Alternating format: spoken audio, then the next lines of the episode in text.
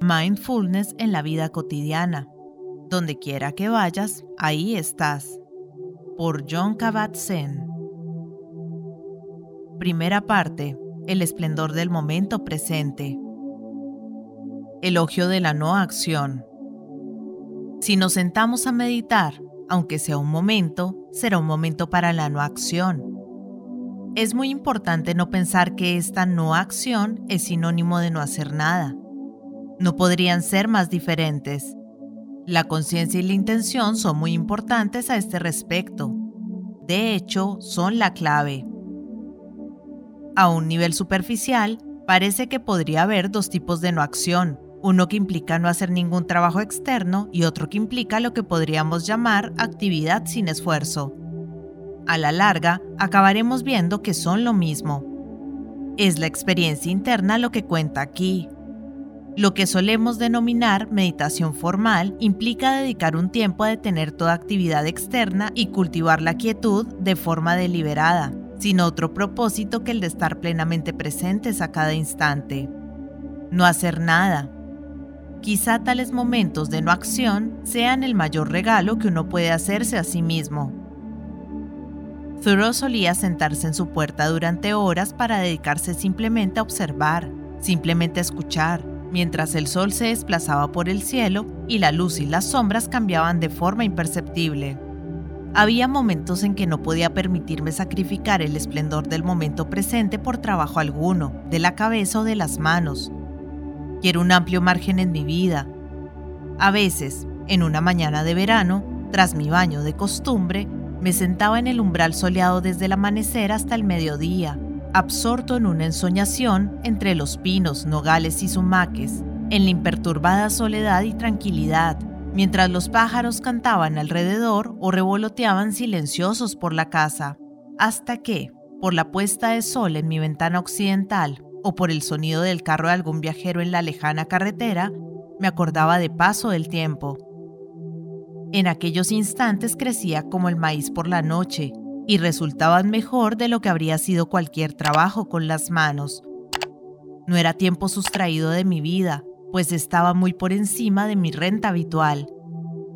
Me di cuenta de lo que los orientales entienden por la contemplación y el abandono de las obras. En gran medida, no me importaba cómo pasaban las horas. El día avanzaba como para iluminar algunos de mis trabajos. Era por la mañana, y mirad, ahora es por la tarde, y nada memorable se ha logrado. En lugar de cantar como los pájaros, sonreía silenciosamente por mi incesante buena fortuna. Como el gorrión tenía su trino posado en el nogal frente a mi puerta, así tenía yo mi risita o el gorjeo amortiguado que él podría oír desde mi nido. Thoreau, Walden. Propuesta. Si está practicando, Intente reconocer el esplendor del momento presente en su práctica de meditación diaria. Si está despierto a primera hora de la mañana, intente salir y mirar, con una mirada pausada, atenta y consciente, las estrellas, la luna, la luz del amanecer cuando llegue. Sienta el aire, el frío, la calidez, con un sentir pausado, atento y consciente.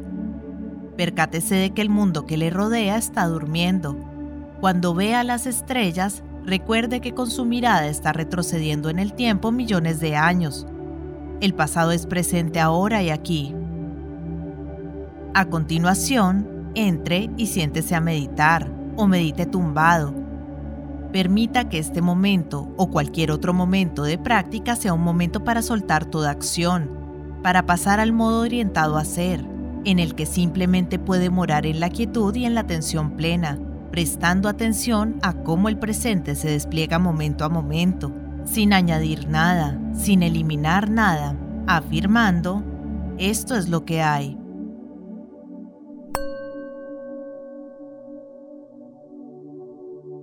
La paradoja de la no acción. El sabor y la pura dicha de la no acción resultan difíciles de entender a los occidentales, porque nuestra cultura concede mucho valor a la acción y al progreso, Incluso en nuestro tiempo libre tendemos a estar muy ocupados y a vivir sin atención plena. Lo gozoso de la no acción es que no es preciso que ocurra nada más para que este momento esté completo. La sabiduría que hay en ella y la ecuanimidad que surge de ella se hallan en el hecho de saber que, sin duda, algo más ocurrirá. La frase de Thoreau era por la mañana, y mirad, ahora es por la tarde y nada memorable se ha logrado. Es una especie de provocación para la gente ambiciosa y orientada al progreso. Pero, ¿quién dice que las experiencias directas de Thoreau durante una mañana pasada en el umbral de su puerta son menos memorables o tienen menos mérito que una vida ajetreada, vivida con escasa capacidad para valorar la quietud y el esplendor del momento presente? Thoreau estaba cantando una canción que necesitaba ser oída en aquellos tiempos tanto como ahora.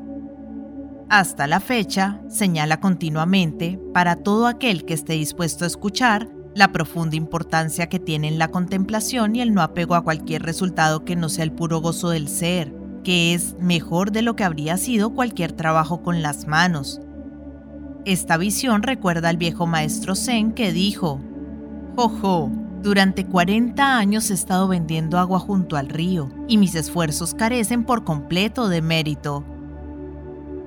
Huele a paradoja. La única forma de poder hacer algo de valor es permitir que el esfuerzo surja de la no acción y dejar de preocuparnos por si será útil o no.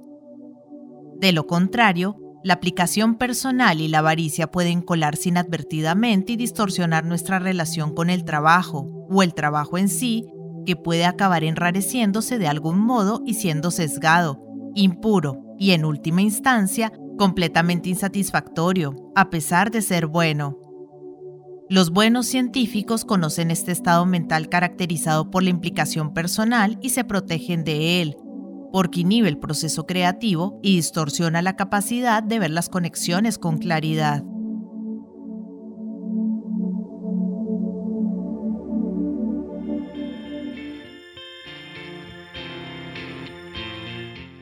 Hola gente, ¿cómo están? Mi nombre es Carolina, yo soy la voz de audiolibros leyendo juntos. Este es un hermoso proyecto que pretende poner un poco de buena vibra y felicidad allá afuera, acompañando a las personas en su cotidiano con diferentes tipos de lectura, desde aventura, suspenso, terror, cuentos para niños, autoayuda, meditaciones, en fin, lo que se les ocurra. Espero que hayan disfrutado del audio. Para mí es todo un honor que compartan su precioso tiempo conmigo. Y ya saben, abajo del audio siempre está la famosa y mágica cajita de descripción donde pueden encontrar cosas tan fascinantes como mis redes sociales. Si quieren comunicarse conmigo, si quieren dejarme un mensaje, si quieren preguntarme algo, sugerirme algo o si no les gustó y simplemente quieren quejarse, siéntanse libres de ir y expresarme todo lo que crean necesario. Pero si realmente les gustó el audio y me quieren apoyar, pueden pasarse por YouTube y seguirme y darle un me gusta a todo lo que disfruten. Ya si les caí súper bien, pueden dar una vueltica por Patreon, donde me pueden ayudar como las personas de apoyo y las personas incondicionales que por el valor de uno o dos cafecitos al mes me están apoyando un montón y me ayudan a seguir adelante. Y si vives en Argentina, te dejo los vínculos de Mercado Pago y de Cafecito. Por ahí también me puedes ayudar, si quieres. Quiero agradecerles el haber llegado hasta este momento del audio y espero que nos veamos pronto para pasar el rato leyendo juntos. Muchas gracias. Chao.